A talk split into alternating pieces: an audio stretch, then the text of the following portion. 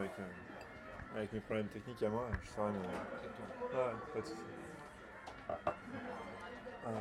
Et euh, ouais, je sais plus euh, ce qu'on disait, mais euh, le. Non, on parlait de quoi là? On parlait des, des mouvements civiques. Ah ouais, ou non, on parlait des vieux dans leur, Ouais, dans des- leur jardin. des vieux dans leur jardin. Mais ouais, on a, nous plusieurs fois, on nous a proposé depuis le début de la catastrophe, quand on était avec nos fixeurs, que ce soit des pêches, des pommes, des haricots, euh, que les gens cultivaient eux-mêmes dans leur, dans leur euh, jardin. Et euh, donc effectivement, tu as un peu de réticence quand tu quand as ça. Quoi. Mais on n'était pas, voilà, on n'était pas flippé à ce point-là. Il n'y a qu'un endroit à dater où on faisait un sujet sur, sur justement la santé alimentaire et tout ça, et le, le fait que les gens ils n'étaient pas forcément informés exactement, donc il y avait des mesures qui avaient été faites dans leur champ, mm. mais euh, il n'y avait pas forcément de retour du gouvernement pour leur dire euh, leur champ est, à quel niveau il est, ou euh, est-ce qu'il y a un problème ou est-ce qu'il n'y a pas de problème. Et là on nous avait proposé des haricots qu'on n'a pas mangé. Ah quand même. Mais, mais c'est peut-être parce que je suis moins fan des haricots que des pêches de ah, Fukushima. D'accord. parce que les pêches de Fukushima c'est vraiment super bon. C'était vraiment une région qui était connue pour ça. した。生姜焼きがお一つですね。はい、すいません。はい、すいません。失礼いたします。ありがはい、どうとうございますもありがとうございます。じゃあ、お足使いください。 Oui, c'est parfait. Comment on dit merci arigato はい、すい gozaimasu. ません。上の方ではい Godaimasu. Ah, les gâteaux de, de, de Daimals. Gozaimasu. Daimals. あと2名様ご来店です。 On n'est pas très grillé, mais on fera avec. Parce qu'à Tokyo, par contre, il y a, il y a- on est très très loin là de, de Fukushima. les gens, ils. ils- Non, non, je sais pas, Ah ouais. Mais il y a toujours un petit peu un. Enfin, à tous, tous les Japonais, forcément, ça, ça, ça leur parle. hein, Fukushima, ils ont. Tu vas dans les jeux. Enfin, je sais pas si tu. faut que tu lises la presse euh, en- en- anglaise ici. Enfin, en gros, euh, les tra- traductions de.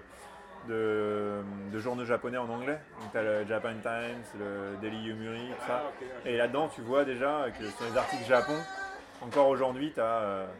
Enfin, je sais pas, la moitié ça traite de Fukushima ou du tsunami, Ah, alors qu'on est quand même un an et demi après, tu vois. Enfin, bon, en ce moment, tu as les problèmes avec la Corée du Nord, tu as d'autres problèmes qui, qui surgissent euh, en, en termes d'actu. euh. Ah, ok, Ouais. donc c'est quand même dans l'actualité. ok. Ça, Ouais. Je ne pouvais pas mesurer ça. Et je pense que dans les journaux euh, japonais, c'est encore plus fort. Parce que de base, je- les, les, enfin, les pages internationales dans la, dans la presse euh, japonaise, elles sont extrêmement réduites. Globalement, ils ne s'intéressent pas trop au reste du monde. quoi. Et là, avec cette catastrophe, ça a été encore pire. Quoi. Finalement, pendant un an, euh, Ouais. Ah bah, euh, en même temps, il y avait quand même, en- un peu avant et en même temps et après, il y a eu le printemps arabe, en, enfin, tu vois, toute l'affaire en Libye, euh, Tunisie, puis euh, Syrie maintenant. Et euh, on en parlait à peine. alors qu'en France, euh, forcément, bon, la proximité fait qu'on en parlait plus. Mais...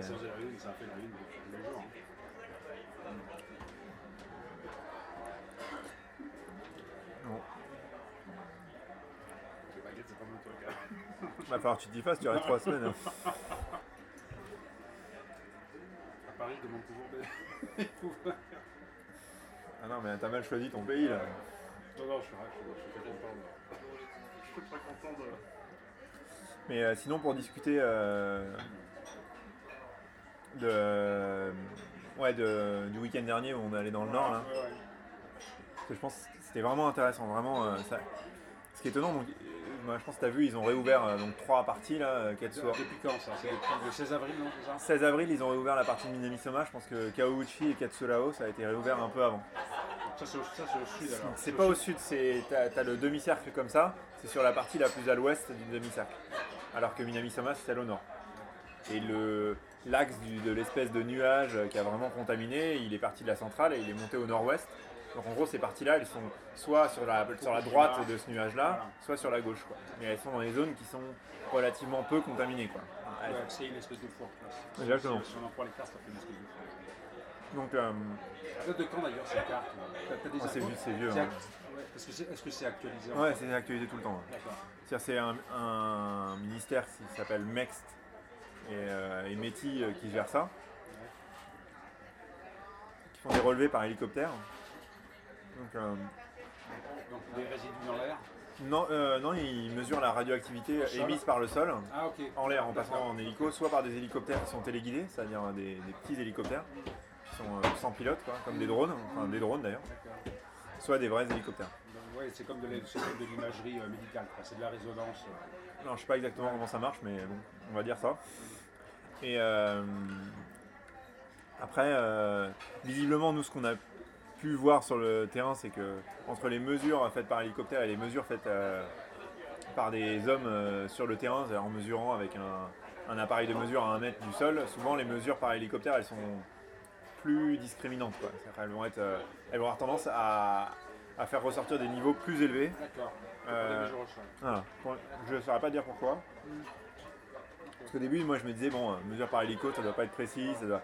Alors, c'est vrai que c'est pas très précis, mais en gros, ils prennent beaucoup de marge pour être sûr de ne pas avoir. euh, Et c'est en fonction de ces mesures par hélicoptère qui vont euh, décider des zones qui vont Exclusion, d'exclusion de, de réouverture. et de réouverture. Voilà.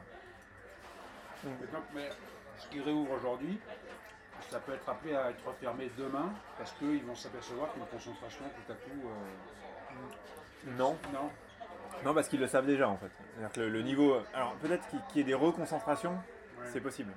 Euh, C'est-à-dire. euh, Parce que là, il y a encore de l'émission. là. Il y a encore des émissions. C'est sûr que je. je- Non, je ben, pas il y a eu un article du Monde, je sais pas si tu l'as lu là-dessus, euh, qui parlait justement de fortes. euh, Alors nous, quand on discute avec, euh, enfin, on a discuté avec euh, Il y a tellement des spécialistes euh, là-dessus et qui nous disaient non, aujourd'hui, c'est, enfin, il n'y a pas de, il a pas ou peu ou vraiment pas beaucoup de réémission de nouvelles particules dans l'air. Par exemple, il y a eu un. Tu veux que je demande une fourchette là parce que je, suis- un peu désolé pour toi là. Mais bon, tu peux manger avec les doigts, ça me choque pas. hein. Euh, euh, Il y a eu un, une époque où on a beaucoup parlé de. De, de remontée de radioactivité euh, sur le site de Fukushima. Je pense que tu as dû voir ça. Alors l'argument, en gros, euh, nous on en a discuté avec des, des spécialistes et qui disaient, euh, en gros, que c'était principalement lié au, au fait qu'il y a le nombre de travailleurs qui ont énormément augmenté euh, sur le site à une certaine période. Et donc du coup, le passage des camions euh, a ressoulevé de la, D'accord. de la poussière radioactive et finalement dans les détecteurs euh, qui étaient là euh, dispersés un peu partout sur le site, les niveaux, on a vu un, un pic remonter. Et c'est pas parce qu'à la centrale, C'est le nettoyage, quoi. ben ouais, c'est le nettoyage plus, le- le plus nettoyage, les gens qui, s'activent quoi, la circulation. Voilà. Donc après, moi j'ai pas checké depuis si c'est redescendu ou si c'est. euh, voilà, mais en tout cas, c'était une explication plausible. Donc, quoi. a priori, a priori, puisque la situation est stable, le, gouvernement autorise la réouverture de zones. C'est un peu ça. En gros, l'idée c'est de dire euh, voilà, aujourd'hui, euh, la- la- c'est pas qu'elle est plus dangereuse, mais elle est beaucoup moins dangereuse. C'est que c'est plus une situation de, de crise telle que c'était il y a un an. Pour eux, il n'y a pas de risque. Par exemple, on parle beaucoup de la piscine euh, du réacteur numéro 4. Alors, pour TEPCO et le gouvernement, il n'y a pas de risque que même s'il y a un séisme de magnitude euh, Six. 9, euh, non, non, pas 6, mais Parce qu'apparemment, c'est le, c'est- enfin, les infos que j'ai, c'est ça résisterait pas à un séisme de niveau 6.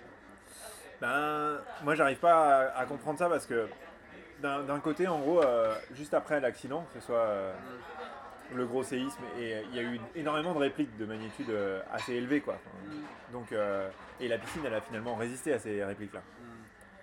Et visiblement aussi, ce qui aurait dégradé la piscine, ce serait pas le séisme de magnitude 9, ce serait l'explosion d'hydrogène qui a eu lieu dans le, ba- dans le- dans le bâtiment. Et TEPCO se défend aujourd'hui en disant euh, cette piscine elle a été renforcée et aujourd'hui finalement elle serait même presque plus solide que ce qu'elle était avant quoi. Enfin, en, en gros quoi. Donc bon moi je, je sais pas, euh, j'ai pas voilà. C'est dur de se faire son propre avis euh, sur la question, savoir si effectivement ça présente encore un danger. qu'il y a plusieurs avis, ça. Voilà, mais c'est vraiment difficile euh, dans cette crise depuis le début d'avoir un avis euh, mixé entre. C'est pas des pro-nucléaires, mais des gens qui vont, qui vont sous-estimer le problème et des gens qui vont surestimer ou, euh, ou euh, liés à l'émotion, liés au fait que. Il faut pas avoir une approche rationnelle sur la crise, quoi. Ce que je comprends, parce qu'effectivement, quand tu habites à côté, quand tu es engagé, quand machin, t'as pas forcément une approche complètement euh, rationnelle. si tu- et, et on n'a jamais une approche euh, rationnelle, enfin, on a toujours une, une subjectivité, quoi. on n'est jamais objectif. mais surtout sur un sujet aussi compliqué, quoi. Où les données, elles sont fournies par quelqu'un que, en qui tu fais plus confiance finalement. Donc euh, comment... euh, voilà. Si tu pars du principe qu'aujourd'hui tu fais plus confiance à TEPCO, comme toutes les informations viennent d'eux, comment tu peux te faire une- un avis quoi. Moi, ça, c'est justement une des raisons d'être des mouvements civiques qui disent que puisqu'on n'a pas de source fiable, on va, on va, on va se, se doter de machines Oui. qui, elles, de toute façon, sont totalement neutres, donc elles ne peuvent pas nous, peuvent pas nous, elles peuvent pas nous baratiner et on va, on- et on va monter dans nos, nos Ça, ça, répond mesure, à, en fait. ça, ça répond à la problématique des aliments, mais ça répond pas à la problématique de comment, qu'est-ce qui se passe à la centrale. quoi. Bah, C'est-à-dire qu'ils le prennent euh, en bout de chaîne, Ben, là où ils peuvent traiter la, le- exactement. Ils n'ont pas aujourd'hui, il y a- Je pense que s'ils pouvaient... enfin, à part les, les observateurs de l'AIEA, il n'y a, a, pas- Ouais, voilà. il y a personne d'indépendant entre guillemets euh, qui, euh, Voilà, ça. qui a accès à la centrale quoi. Mm. Donc, euh, et c'est pas le responsable d'un mouvement citoyen qui, en allant visiter la centrale, pourra se faire un avis sur savoir qu'est-ce qui est dangereux, Ouais. qu'est-ce qui n'est pas dangereux. Ouais, pour ça, il faudrait Parce qu'il n'a pas le niveau. enfin. Même, il faudrait qu'ils puissent mettre en place des mesures. euh, oui, ben. Mais aujourd'hui, euh, les mesures. euh, Enfin, j'ai pas le. Qu'on ait critiqué en gros la, la transmission d'informations, le, le fait que. La, la rétention d'informations, pardon. Le fait que. euh, voilà, il n'y a pas assez de transparence, que euh, peut-être ils ont mal géré, enfin pas peut-être, mais donc, ils ont mal géré la crise, ou voilà, ça a été beaucoup critiqué, c'est vrai. La, la critique sur la, sur la véracité des mesures, j'en ai jamais vu en fait, Hum, D'accord. Au- Tu veux dire au Japon. au Japon. C'est-à-dire sur le fait que euh, à tel endroit, TEPCO avait trafiqué une mesure faite par un capteur, tu vois. Enfin, genre quelque chose de palpable, quoi. C'est-à-dire pas euh, ou euh, que les mesures. Enfin, nous, on a visité euh, le centre à Fukushima qui fait les, les mesures de radioactivité de tous les aliments de la préfecture, en gros, euh, qui, qui a été mis en place euh, euh, à la- à- après la crise et ça a été euh, énorme. Donc là, aujourd'hui, ils ont des machines toutes neuves euh, équipées euh, Areva, enfin Canberra, euh, une filiale d'Areva. On a, on a vu les machines, on a vu leur pro- procédure de mesure, on a. Enfin, moi je pense pas qu'ils trichent quoi. Après, tu peux remettre en question la façon dont est fait le prélèvement des échantillons. Et les seuils, c'est ce que. Oui, mais les seuils, tu... les seuils, oui, mais du coup, ça sert à rien de faire toi-même tes mesures parce que les Mm. seuils, c'est- après la mesure. Mm. Tu vois ce que je veux dire? Enfin, La mesure, tu trouves Ouais, 500, elle est faite, voilà. tu touches 500 500 becquerels par kilo. La première chose, c'est est-ce que tu remets en cause euh, euh, ces 500 becquerels? Bon, moi aujourd'hui, euh, euh, la mesure en tant que telle n'a pas été remise en cause. Par contre, ce qui a été remis en cause, c'est les niveaux d'alerte. c'est les niveaux d'alerte, ça c'est clair. C'est-à-dire, est-ce que 500 c'est grave. ou pas. c'est grave ou pas? Hum. Et après, c'est aussi comment est prélevé l'échantillon. Et là-dessus, à mon avis, Ah c'est là où il y a le plus. chercher, ouais. Parce qu'ils prélèvent pas tous les champs, ils prélèvent pas tout. euh, Donc après, comment ils choisissent Euh, S'ils en trouvent un qui est trop élevé, qu'est-ce qu'ils interdisent. Et ça, ça devient passionnant et ça devient très compliqué. Ouais, comment est-ce qu'on cartographie à partir d'une mesure? Par exemple, il y a eu les, les mesures qui ont été faites à Tokyo même, sur des échantillons, qui montraient qu'il y avait des taux de radioactivité par endroit très, euh, très importants. Et toi, là-dessus, tu as, une position de dire que, que finalement, ce n'est qu'un échantillon. Non, moi, moi enfin, Mm. alors, il faut déjà séparer la partie euh, euh, mesure euh, de. Mesure d'aliments. Ouais, c'est du tofu, tu vas peut-être pas aimer, hein, mais t'es pas obligé de manger. Surtout que c'est pas le meilleur restaurant pour manger du tofu. Donc. euh, euh, il faut un petit temps d'adaptation à la cuisine japonaise, qui est très très bonne, mais. alors, ça va être fait. mais, euh, Pour Tokyo? Oui, donc faut, faut vraiment séparer la partie euh, mesure d'échantillons euh, de d'aliments et mesure de radioactivité euh, à un endroit particulier. quoi. M- Moi, sur Tokyo, ce que je critiquais, c'était bon, ce que je critiquais, c'était vraiment la, la recherche du hotspot. Quoi. Ouais. Parce que pour moi, ça n'a pas de sens. Euh, les gens qui se battent pour essayer de voir quel est le niveau maxi qu'ils vont réussir à trouver euh, à Tokyo sous une gouttière, pour moi, ça n'a pas de sens scientifique. Ah d'accord, pour toi, c'est c'est une compétition un peu malsaine Non, non, Euh, c'est- non, non, ouais. non, j'irai pas jusque là parce que en gros c'est, c'est juste t'as un peu, euh, ah ça y est, moi j'ai trouvé euh, 3 microsieverts par heure euh, sous une gouttière avec de la mousse après de la pluie euh, à Tokyo quoi. Donc potentiellement c'est dangereux de vivre à Tokyo. Les gens ils le prennent comme ça quoi. Donc euh, quand un Français va lire l'article, il va se dire ah ouais non mais même à Tokyo c'est dangereux donc du coup je vais pas y aller en vacances quoi. Enfin typiquement. Hmm. Et t'as vraiment eu ces raisonnements là. Enfin, Mm. t'as vraiment eu des gens en France qui ont dit euh, non mais c'est, criminel que des familles restent avec des enfants à Tokyo. Alors que, à mon sens, à moi, c'est complètement. Enfin, moi, je suis pas d'accord avec ça. Mm. Parce que on dort pas sous une gouttière, parce qu'effectivement, c'est une zone qui a concentré la radioactivité, donc peut-être qu'il faut la décontaminer, il faut enlever le béton, il faut enlever la gouttière, voilà, ok. Mais c'est pas pour ça que c'est dangereux d'être à Tokyo. Euh, toi, t'es là, t'es venu, euh, tu vois bien. Bon, je- j'imagine que t'as peut-être un dosimètre avec toi, balade-toi, euh, mesure la radioactivité. euh, Je sur le dosimètre. Mais Le dosimètre, il est là. C'est ça le dosimètre. non, mais bon, c'est un, un bon dosimètre. euh, mais voilà. Donc euh, bon, voilà, c'est mon, point- c'est mon point de vue en tout cas sur les hotspots à Tokyo, euh, qui n'a rien à voir avec les hotspots euh, que tu peux avoir à côté de Fukushima, où là il peut y avoir des vrais problèmes parce que les hotspots sont pas localisés au point d'un-. D'une gouttière, mais de, vraiment d'une zone quoi. Donc euh, du pas coup, des euh, micro hotspots. voilà, c'est ça. donc tu as des micro hotspots. Euh, Nous on a filmé à, à Itate un, un hotspot qui était à plus de 100 microsieverts par heure. Itate, c'est. un peu le bout du, de la- la- la- du nuage rouge qu'on peut voir sur les cartes de radioactivité. Donc euh, en gros, euh, il a, le- la zone de radioactivité forte, elle va bon, bien sûr de la centrale. Elle, elle traverse Futaba, Namie, c'est les deux premières villes qui sont les plus proches, à 3 et 5-7 km en gros. Et Namie, ça, c'est très long comme, euh, comme commune, en gros, ça va dans les montagnes, donc toute cette zone-là, elle est vraiment très contaminée. Et après, ça continue vers. euh, ça, touche un bout de Kawamata, puis après Itate et ça finit par Date. en gros. Donc c'est toutes ces communes-là qui ont été principalement touchées par la radioactivité. Donc, euh, et la commune qui a été le plus touchée de loin, c'est Namie finalement. Parce que tout le centre-ville est vraiment dans l'axe du, euh, du, du nuage. Donc cette commune-là, avant qu'elle réouvre, euh, à mon avis, il se passera du temps. quoi. Toi, tu y allais là-bas Ouais. On y allé, euh, on y allait à trois reprises. Une fois à la fin avril, enfin non, à la fin mars, pardon. Donc euh, deux semaines après l'accident. Là, on, est, on était flippés, on avait peur et tout ça.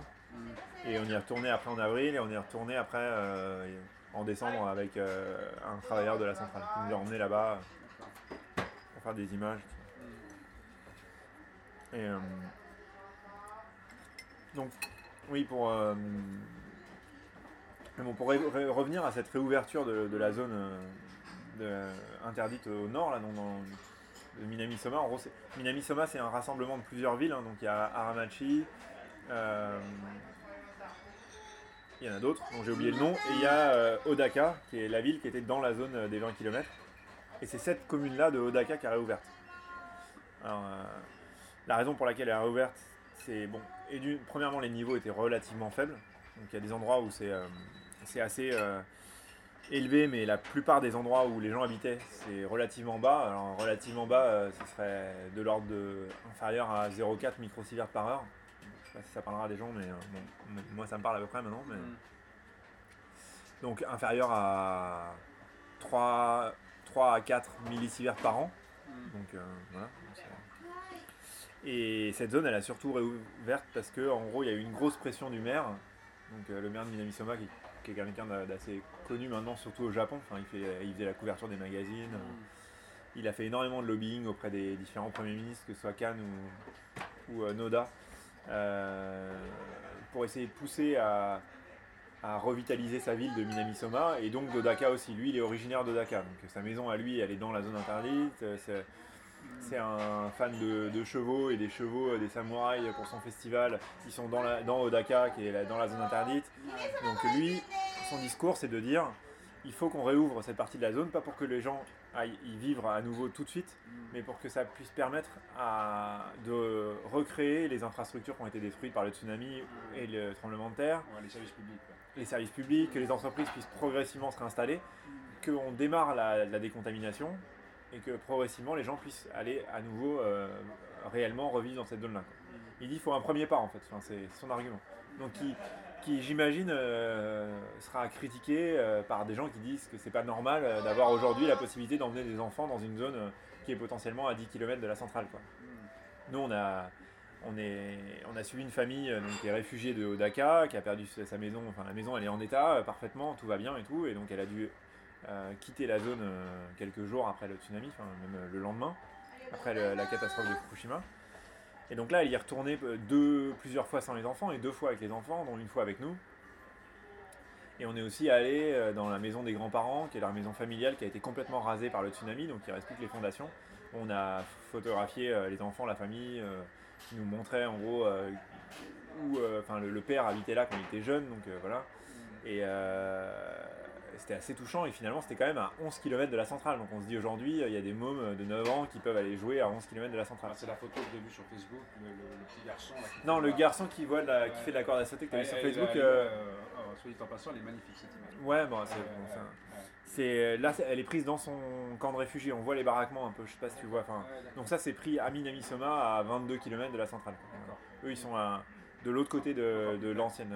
Ben oh, non, un peu, vraiment, ils sont dans Minamisoma. Là, c'est là où ils habitent aujourd'hui. Mm. Donc là, c'est une zone qui est pas où il y a très peu de radioactivité. Ça doit être 0,1 microsievert par an, donc c'est très bas. C'est pratiquement comme à Tokyo. Enfin non, Tokyo c'est un peu plus bas. Non, c'est plus élevé qu'à Tokyo, mais bon, quand même, c'est relativement bas. Et non, eux, après, on a fait énormément d'images. Je pourrais t'en envoyer euh, de eux euh, dans la zone. On va voir que les enfants, pour eux, c'est vraiment. euh, enfin, c'est quelque chose de les voir, de voir deux mômes qui retrouvent leur chambre où tu as tous les jouets et qui sont à fond parce qu'en gros, euh, ils n'ont pas vu leurs jouets depuis un an et demi. Quoi. C'est des mômes de 9, enfin le, garçon il a 9 ans, la fille elle a 11 ans. Enfin, c'est touchant quoi. Au-delà au -delà de la catastrophe, on peut être euh, voilà, on peut être pour ou contre le nucléaire, on peut être euh, pour ou contre de dire c'est encore très très enfin sur la façon de gérer la crise, on peut être enfin voilà, avoir des avis là-dessus. Par contre sur le côté humain, on ne peut pas ne pas être touché par ça. Enfin, c'est des, gens qui n'ont pas de perspective quoi. Finalement dans le nord-est euh, de la partie de tsunami, Bon bah les gens ils ont perdu leur maison, aujourd'hui ils se posent la question de où ils vont reconstruire, où ils sont déjà partis, ils ont... mais ils ont potentiellement un schéma de pensée qui va leur dire bah dans deux ans, dans trois ans, euh, revenir. je, je vais être où Ouais, quoi. ouais. Bah ces gens là finalement ils savent pas quoi. Mm. C'est le retour. Voilà. Et donc euh, ça c'est. C'est trop long ou t'as peur Non, que non, ça non. sature ou- Non, c'est juste le, le, Le niveau la, la- la batterie. Ah la batterie. Et voilà. Donc en gros, un- alors, ce qui a énormément choqué, euh, enfin ce, qui nous a, ce qui a pas énormément choqué, mais ce qui a, nous a interpellé quand on allé dans la zone là, à nouveau. Donc déjà, c'est premièrement que ça n'a pas changé depuis un an et pour de vrai, vraiment. euh, ce qu'il faut voir, c'est que quand il y a eu la catastrophe, les gens sont partis.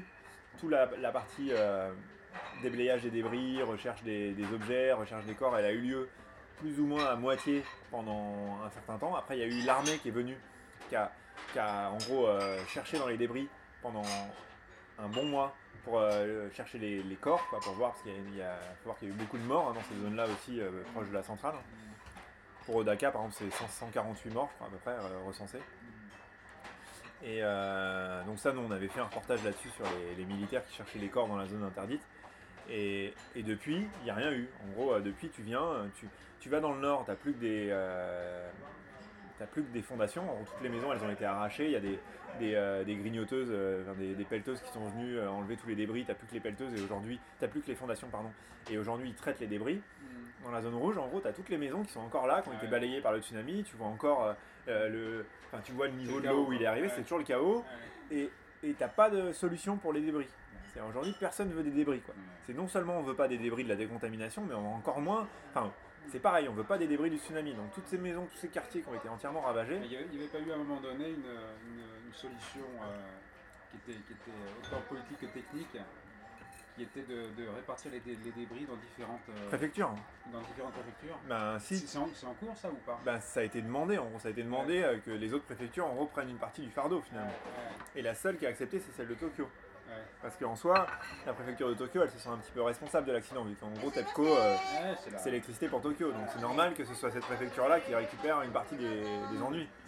Après, euh, les, les autres préfectures, euh, Kyoto, je crois aussi. peut-être Kyoto, ouais. Mais Kyoto. pour moi, il y avait. euh, C'est comme ça qu'ils ont relevé, ils ont, ils, ont, ils, ont, ils ont fait des relevés radioactifs. pour moi, Kyoto, ils ont, Kyoto. pour moi, Kyoto, ils ont accepté de prendre des déchets du tsunami. Parce qu'au début, personne voulait même des déchets du tsunami, quoi. Ouais. Et ils n'ont pas accepté de prendre les déchets de la préfecture de ouais. Fukushima. Parce que pour moi, quand tu vas à Minamisoma, tu vas sur le bord de mer, tu vois les montagnes de déchets qui sont là, et nous on a fait un sujet là-dessus, euh, sur, euh, où, on- où en gros, euh, le- le- une entreprise de déchets t'explique que bah, ces déchets ils savent pas quoi en faire, quoi. personne n'en veut. C'est là. Voilà, c'est là, ça reste là. Même si les niveaux de radioactivité, eux, ce qu'ils te disent, c'est pas très élevé. Quoi. Voilà, mais pas très élevé, ça veut dire quoi.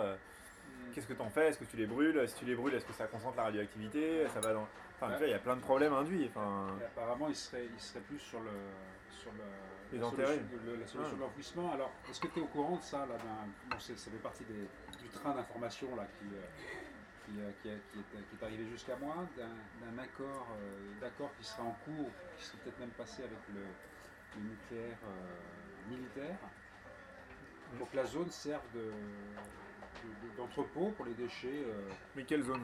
là, Fukushima, donc il, serait une- donc il y aurait une zone qui serait euh, cette fois-ci entièrement euh, Mais autour, gelée, ouais, voilà, autour de la centrale. autour de la centrale. ouais. Voilà, Ouais. et qui servirait aussi bien à, à- à récolter les, les- les déchets du nucléaire civil que du nucléaire militaire, y compris d'ailleurs des accords seraient passés avec le nucléaire, am- Mais- nucléaire américain.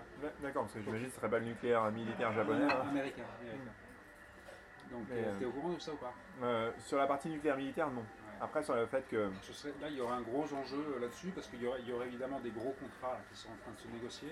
Peut-être même négocier, ça faudrait que je réécoute le. le, le c'est remarqué sur le site. hein. Non, c'est c'est- c'est assez intéressant. ça, ça, c'est un gros sujet, ça. Bah, ce qui est. Parce que ça voudrait dire quoi? Ça voudrait dire que là, on a une zone qui, serait, qui deviendrait une espèce de zone dédiée, un peu comme en Inde, tu sais, le, le- le cimetière des bateaux. Là, on aurait le cimetière des déchets. Voilà. On aurait, euh, on aurait gelé cette zone-là pour le. le- Bah, en soi, en soi euh, dans les centrales de. Enfin, même en France, dans les Ouais. centrales où on enfouit les déchets, c'est la même chose. Quoi. Enfin, en gros, euh, bon, peut-être que la centrale est plus petite parce que c'est pas une zone Ah, entière la a. problématique est la même chez nous. Mais la sûr. problématique est la même. La problématique du déchet, c'est la enfin. Et en soi, ça semble. Enfin, rationnellement parlant, ça semble malheureusement assez logique de choisir cette zone-là plutôt qu'une autre. Quoi. On va pas en prendre une qui est, qui est pas radioactive pour mettre euh, des tonnes de déchets radioactifs qui viendraient de cette zone-là. Enfin, donc moi, ça me choque pas. Après, je comprends que les, les gens de Futaba, en l'occurrence, parce que c'est eux qui sont concernés vraiment, ben voilà, eux, ils sacrifient leur ville. Quoi. Enfin, ça veut dire que plus personne. euh, c'est- le problème de la catastrophe, on en avait parlé il me semble, sur le, le nom de la catastrophe, c'est toi qui le disais, mais enfin bon voilà, c'est sur le fait que tout le monde parle de Fukushima en parlant de même du tsunami, on dit Fukushima, alors que c'est pas du tout dans, ça, ça a touché plus principalement la préfecture de, de Miyagi, mais personne connaît Miyagi quoi. Ouais.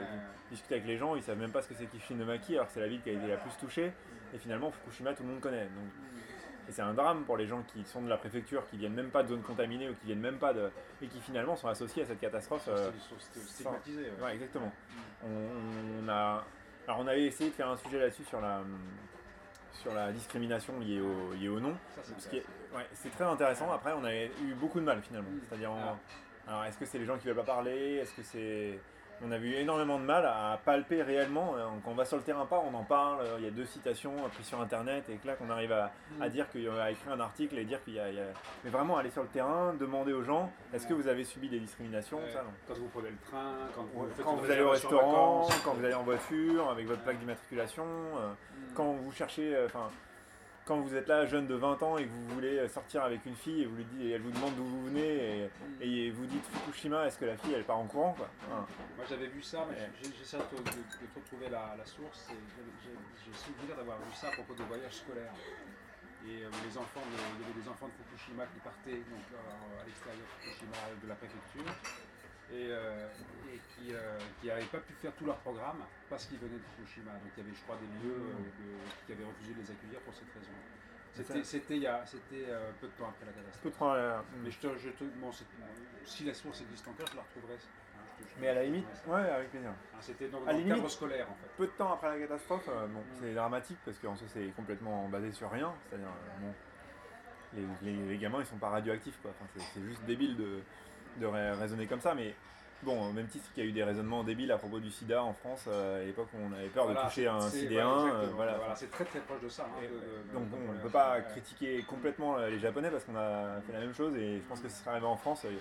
Enfin moi, euh, enfin, ma, ma copine par exemple, quand on est rentré, euh, il y, y a une voisine de ses parents qui lui a, qui lui a dit non mais surtout tu t'approches pas de ta nièce hein, parce que sinon tu vas la contaminer. Bon, donc on se dit bon c'est pas c'est pas qu'ici que les gens ils sont un peu voilà. Ça, c'est les mentalités. C'est- Ça, bah, ça se ça- travaille. ça se Non mais c'est un manque de connaissances en gros. Ouais, C'est- ouais. C'est-à-dire en gros faut éduquer les gens euh, Ouais. à quelque chose qu'ils connaissent pas finalement. C'est la radioactivité, comment ça, ça fonctionne et les gens ils savent pas et au Japon non plus. Donc finalement par, par principe de précaution ils préfèrent euh, dire euh, non mais tu, tu, tu m'approches pas ouais, D'ailleurs, c'est un des enjeux, hein, l'éducation par rapport au nucléaire, euh, y, Bah- compris, y compris dans ces accidents, mais pas que. Enfin, je veux dire, Mais je pense que là, là le travail il a quand même été bien fait.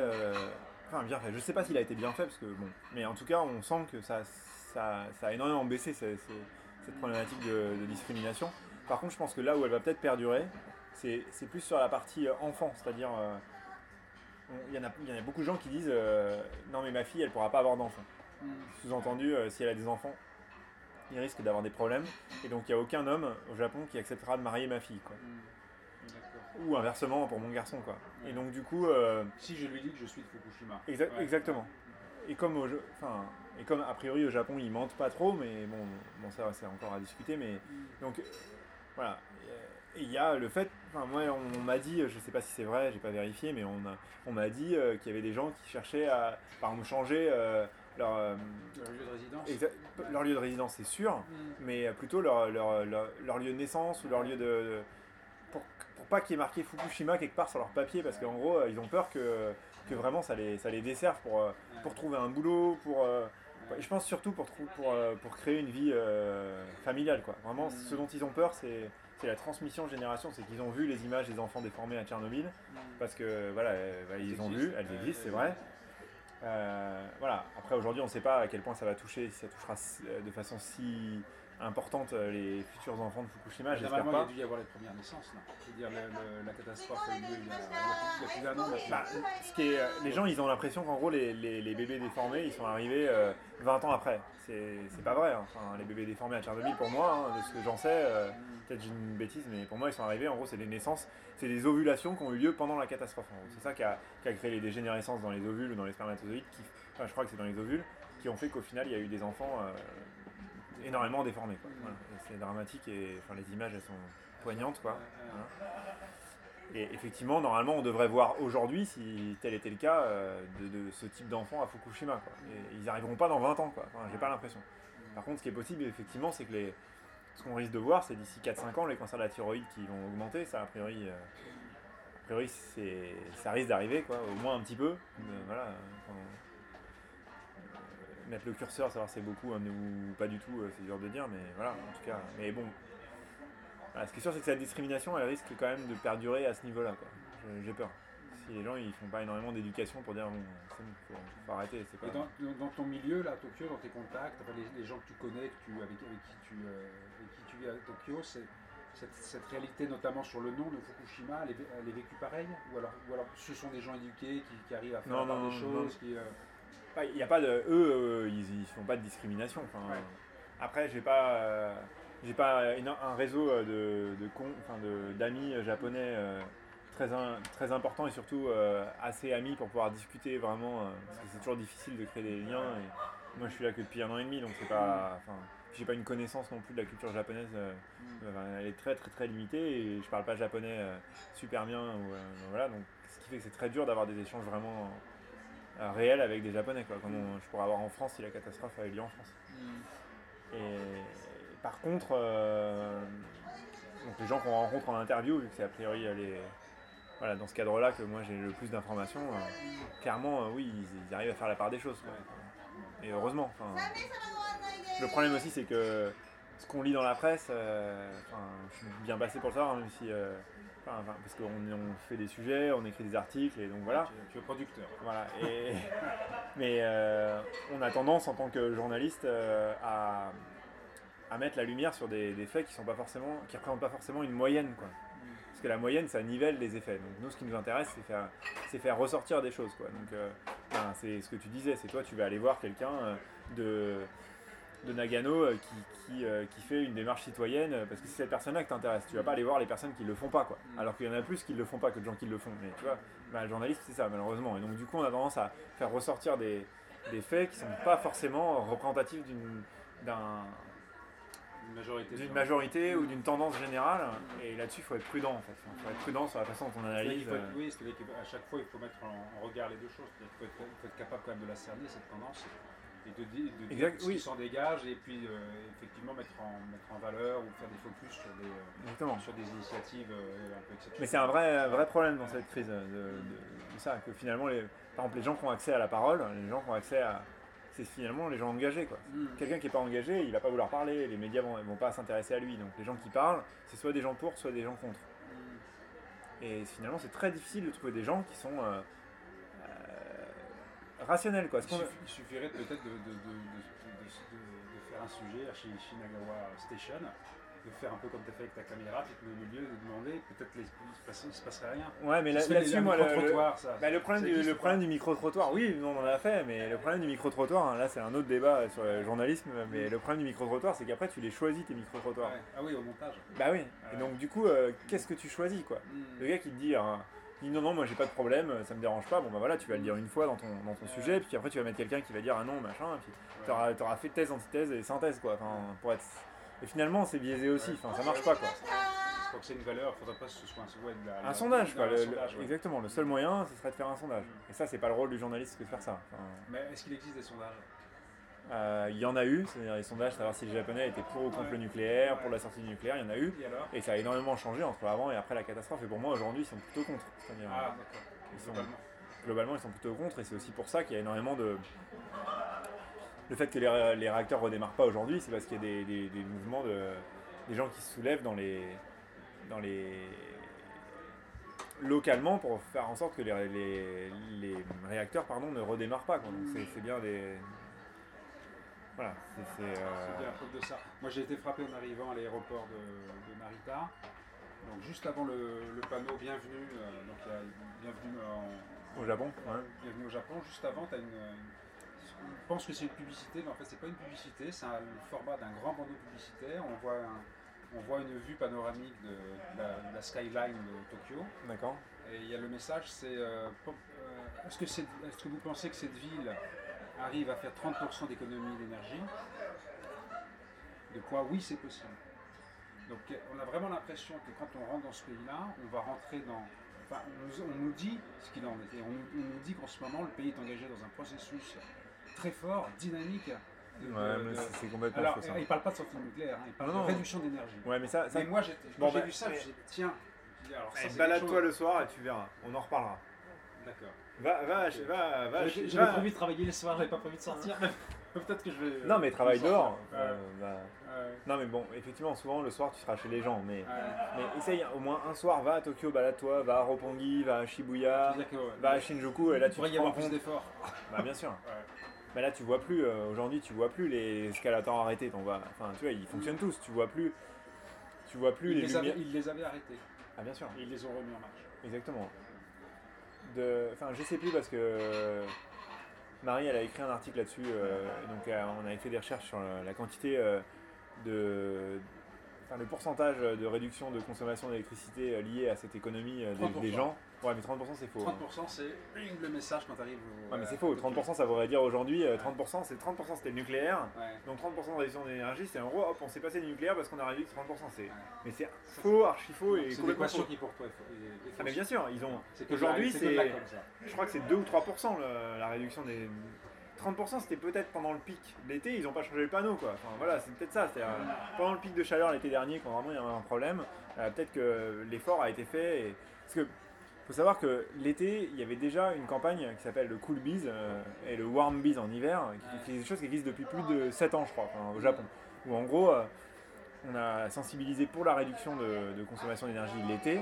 euh, de sensibiliser, sensibiliser les gens à essayer de mettre un peu moins de clim, quoi. par exemple, enfin, allumer moins la lumière, enfin, ce genre de choses pour qu'en gros la consommation d'énergie l'été elle soit plus basse et donc on, on allume moins les centrales euh, euh, au fuel pour, euh, j'imagine, euh, améliorer la balance économique japonaise. Quoi. Enfin, et puis même d'un point de vue écologique, c'est, intéressant enfin, pour le CO2, pour Kyoto, enfin tout ça. Enfin, Pour n'importe quel point de vue. pour, pour tout, euh, vaut mieux consommer moins d'énergie. Ouais, d'accord. Voilà. Et, et mais, mais ça, ça existait déjà avant. Il a- chaque, chaque été, ils réduisaient de 20% la, la consommation d'énergie. Donc voilà, ils sont peut-être passés l'été dernier de 20 à 30, donc ils ont fait 10% de plus. C'est un message finalement opportuniste et c'est de la Mais bien sûr. communication. D'accord. Mais bien sûr, euh, comme euh, nous, euh, enfin les journalistes ici ont énormément communiqué là-dessus, comme ils ont communiqué juste après la catastrophe, comme quoi Tokyo c'était une ville morte, que tout s'était arrêté, et c'était complètement faux. Enfin, voilà, c'était complètement faux. Donc voilà, moi je. Ah bon. Il y a peut-être des gens qui te donneront un autre point de vue un peu. C'est c'est assez étonnant parce qu'on par exemple, on en a parlé avec quelqu'un de, de l'ambassade, je ne donnerai pas son nom, mais on en a parlé avec lui qui nous disait. Bon, euh, il critiquait un papier euh, fait, fait euh, dans La Croix. Nous, on travaille pour La Croix, mais La Croix, il y a aussi d'autres gens que, que- que nous qui écrivons dedans. euh, qui citait une famille de Sendai euh, qui, en gros, euh, était la famille modèle qui faisait énormément d'économies d'énergie, qui avait réussi à réduire peut-être plus que 30%. euh, voilà, donc c'était bien. Et du coup, quand on lit ce papier-là de la France, on se dit waouh, mais tous les Japonais ils sont parfaits, ils ont tous fait. Mais, Il y en a un quoi. Enfin, bon, le journaliste l'a trouvé, c'est très bien, mais, mais c'est Mais ça pas- marche par l'exemple aussi. Enfin, c'est l'exemplarité en fait là. Oui, et puis c'est en gros c'est l'exemple pour montrer une tendance. Ouais. Mais c'est pas pour ça que c'est général. Mm.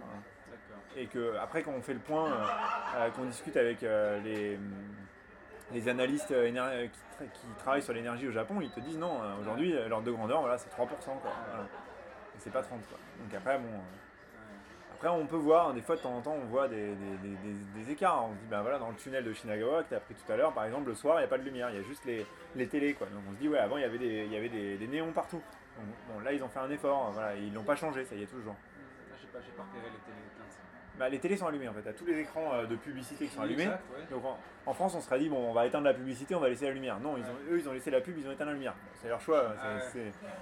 c'est- le capitalisme qui veut ça. Ouais. Euh, mais voilà, c'est.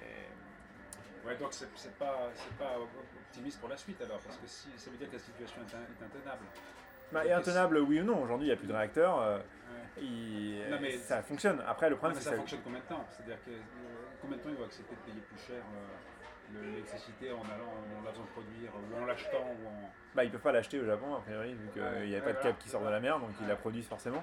Par contre, effectivement, ils font venir du charbon, Ouais. et, euh, et, du, fu- et du fuel et du gaz.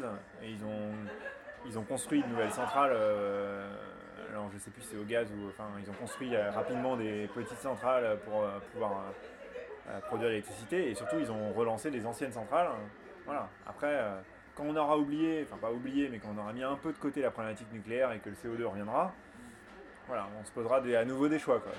On était tout fiers il y a deux ans avant Fukushima de dire qu'en France euh, on était un pays où l'électricité était pratiquement zéro CO2 ou, enfin, ou 70 grammes par kilowattheure euh, contre 900 pour du charbon quoi et on pointait du doigt l'Allemagne euh, en disant que c'était des pseudo euh, des, des pseudos écolos euh, parce que eux en gros ils avaient une, électri- une électricité crade. Euh, aujourd'hui on est on est presque content de- du fait que l'Allemagne elle abandonne le nucléaire quoi. donc euh, voilà il y a à mon avis dans quelques années dans 1, 2 ans, 3 ans quand ça se sera un peu tassé tout ça euh, à tort ou à raison euh, la problématique du CO2 reviendra et, et voilà. Bah, C'est-à-dire que le, le- le- le nucléaire, enfin la, la filière nucléaire, elle, a- elle génère des, des- des problèmes qui sont aussi d'un- autre ordre. Enfin, c'est notamment le problème des, le problème des déchets. Ah, bien sûr, bien sûr. C'est, euh, Alors, les, les rejets, les pollutions sont, sont graves, quelle que soit la source en fait. ah, mais ce qu'il y a, c'est après, c'est. c'est qu'il y a vraiment des spécificités qui sont notamment liées aux déchets, qui sont, euh, bah, de- de- pour lesquelles on n'a pas de solution en fait. Aujourd'hui, sauf à condamner des zones en fait. Hmm. Hein, les enfouir, à faible enfouissement, à condamner les zones. Ouais, ou fort enfouissement. Voilà, euh, et, et- et, et voilà, et on sait que ça, ça- c'est un potentiel de, de- de- c'est comme le retour du refoulé, quoi. C'est vraiment un potentiel explosif terrible, quoi, ce, ce truc-là. Donc, enfin, c'est là, c'est là, tout, tout le discours des, des, des essais nucléaires se, se, se base là-dessus, en fait. hein.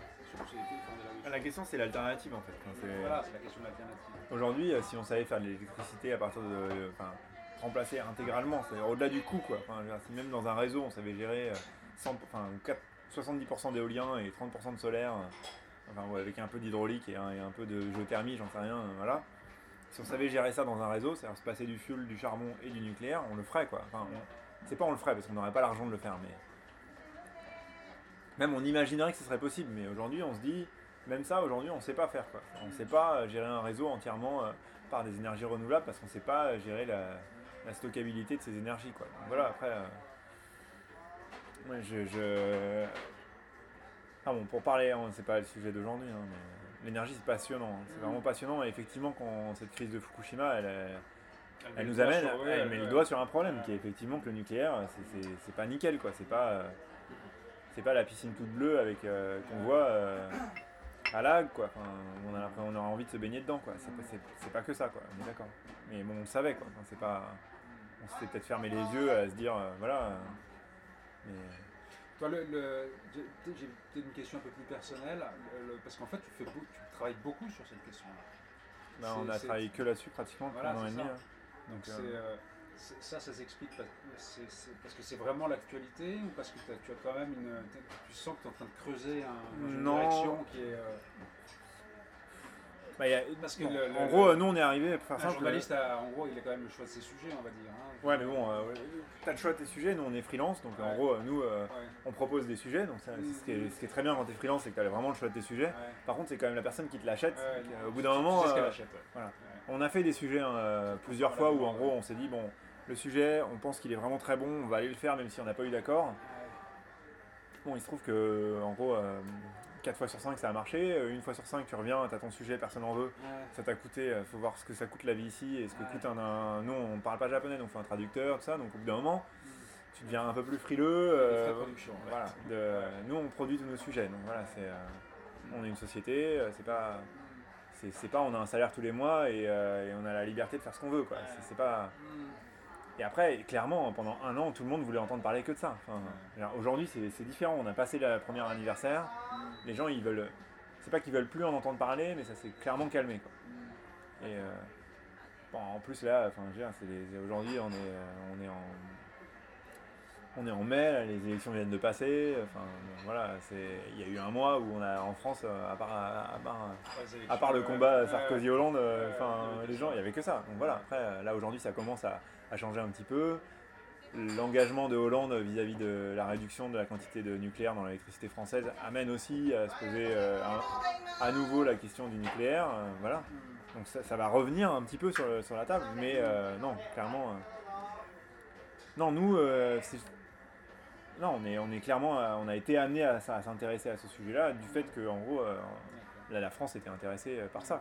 Après, ap- après, c'est, c'était quand même, enfin, pour les journalistes euh, étrangers au Japon ou même japonais, c'était quand même, c'est, une année qui a été complètement différente euh, des, des autres années euh, de- en termes de type de métier. Quoi. Qu'avant, le journaliste au Japon, c'était un, un journaliste de dossier qui devait connaître très bien ses dossiers, très bon en économie, très bon en yakuza, très bon en, en otaku et en robot, quoi. Et là, en un an, il, fa- il a fallu qu'il se transforme, même pas en un an, en deux jours, en reporter, grand reporter, aller affronter le nucléaire et la crise, dormir dans sa voiture. Et au final, il y a plein de gens qui n'ont pas supporté ça. Enfin, c'était pas fait, c'était pas Toi, ce C'était la type de. première fois C'était la première fois que tu te Moi, j'avais jamais fait ce genre de crise et clairement, ça a été. euh, Tu t'es retrouvé en tenue blanche. euh, Bon, on l'a fait des Ouais. fois, mais après, pas, pas souvent, parce que c'est pareil. c'est- Enfin, oui, on l'a fait quand on allait dans la zone 15 jours après, mais Mm. on n'était pas non plus en extraterrestre, enfin, en, en scaphandrier euh, Mm. anti-radiation. Mais au-delà de ça, c'était, c'était égoïstement parlant une période passionnante pour le journaliste. C'est-à-dire, en gros, on pouvait faire au Japon du journaliste de terrain. C'était, euh, Mm. enfin, voilà. c'était- c'était- c'était- Ce que tu continues à faire d'ailleurs. bah, un petit peu, j'essaye. quoi. Enfin, Ouais. on fait le, le plus qu'on peut parce que moi, je- c'est ce qui m'intéresse. Enfin, moi, rester à Tokyo et j'ai- j'ai- en plus, je, suis- photographe et caméraman. Je suis pas journaliste à la base, donc euh, Ouais. euh, je travaille avec un- une journaliste et pour moi, personnellement, euh, si je reste à Tokyo, je, je vais pas me prendre moi-même en photo. Quoi. Enfin, je veux dire, il faut que j'aille sur le terrain, faut que je vois des gens, faut que voilà. Donc après, euh, voilà, c'est et ça, ça a été une grande liberté pour nous, c'est-à-dire que alors que les frais étaient très chers, comme les gens voulaient les sujets, on avait l'opportunité de pouvoir aller sur place. Et ça, c'était génial, quoi. Donc ça, et même aujourd'hui, on arrive encore à se débrouiller en vendant, euh, en allant sur le terrain, en vendant plusieurs sujets à différentes personnes, à, produire le truc pour qu'on puisse aller sur le terrain. Alors que si tu travailles que pour une personne, euh, aller à Fukushima, une fois, et une fois de temps en temps. Quoi. mais- et même, enfin même aller à Fukushima, ça coûte euh, 1500 euros quoi, l'aller-retour entre le fixeur. euh, Enfin, j'exagère peut-être, Mm. mais il y a, ouais, si, ça doit pas être loin de ça quoi, 1000, 1300 euros quoi. Donc euh, bon, bah, qui c'est qui va accepter de payer 1300 euros de frais pour un article euh, où le journaliste va être payé 250 euros quoi. Enfin voilà. C'est, ça. Voilà, en radio, je pense que c'est pareil. et- Économiquement, c'est pas, c'est pas, c'est pas viable. Bah, en France, il à- il- c'est sûr que c'est plus facile de faire du journalisme en Afrique ou pas plus facile d'un point de vue financier quoi. Ouais. Voilà, après, euh, non, non, mais c'est. Mais là, euh, pour, pour revenir à la réouverture de la zone qui a été complètement occultée dans les médias en France, personne n'en a parlé, mais vraiment personne. Ça a énormément attristé les gens sur place finalement. Parce que même dans les médias japonais, ça a fait une brève dans, dans Kyodo, euh, et puis ça a fait un, un reportage à la comment, télé. comment mais... tu l'analyses ça Bah, je sais pas. euh, pour la France, c'est clairement que les gens, ils ont, euh, c'est pas tombé au bon moment. Que les gens, ils n'ont pas perçu la, la gravité, de la, enfin la gravité, l'importance de, de la, la chose. C'est quand même une zone qui est fermée depuis un an, de 20 km. On vous dit, elle sera fermée pendant très longtemps, et finalement, clac, elle réouvre quoi. Et puis elle réouvre pas que dans les zones, euh, elle réouvre par ville. C'est pas, elle réouvre par zone de radioactivité. Il y a des zones qui atteignent 50 millisieverts par an qui ont été réouvertes, quoi, où les gens ils peuvent y aller. euh, Ils ont, et ils ont juste pas le droit de dormir. Mais ça veut dire quoi, pas le droit de dormir? Ils peuvent y aller à n'importe quelle heure. Nous, on y allait à 2h du matin, personne nous a empêché, quoi. Donc euh, tu peux venir, tu peux te mettre dans ta maison, tu peux y vivre. Bon, euh, si jamais à 2h du matin il y a la lumière allumée, peut-être qu'il y a un policier qui va venir taper à ta porte pour te dire qu'est-ce que tu fais là, mais je suis sûr qu'il ne poussera même pas à partir. Donc voilà, Là, c'est quand même quelque chose quoi, Enfin, c'est- pas rien quoi. En gros, on a, on a, pendant toute une année, on a augmenté les zones d'évacuation avec des gens qui disaient il faut évacuer encore plus loin, il faut évacuer encore plus loin, et là on réouvre des zones où on dit aux gens vous pouvez revenir. C'est étonnant que les gens ils en parlent pas quoi. Moi ça me, je trouve ça bizarre. Et après, avoir une zone qui est restée bloquée pendant un an et demi, aujourd'hui elle réouvre et on y a accès visuellement, c'est passionnant. Ce qui s'y passe, c'est passionnant. On voit, euh, on voit des choses qu'on a vues il y a un an, on les revoit aujourd'hui, alors que la catastrophe elle, elle paraît loin, et on, on voit des problématiques qui n'existaient pas ailleurs. Donc ça, c'est très intéressant. Non, non. Et visuellement, encore une fois, visuellement, bah, je te conseille d'y aller vraiment. Ouais, faudrait qu'on regarde une carte ensemble. Euh, Bah, je te, on regardera sur Google Maps après, Ouais. ou t'as as un ordi là j'ai un ordi, on peut, on peut regarder. Peut-être que je vais. Bon, tu peux le couper là parce que 50 minutes, je pense qu'ils Ouais, c'est bien, non, non, c'est parfait. Bon, bah, on va passer à la lecture des cartes. hein.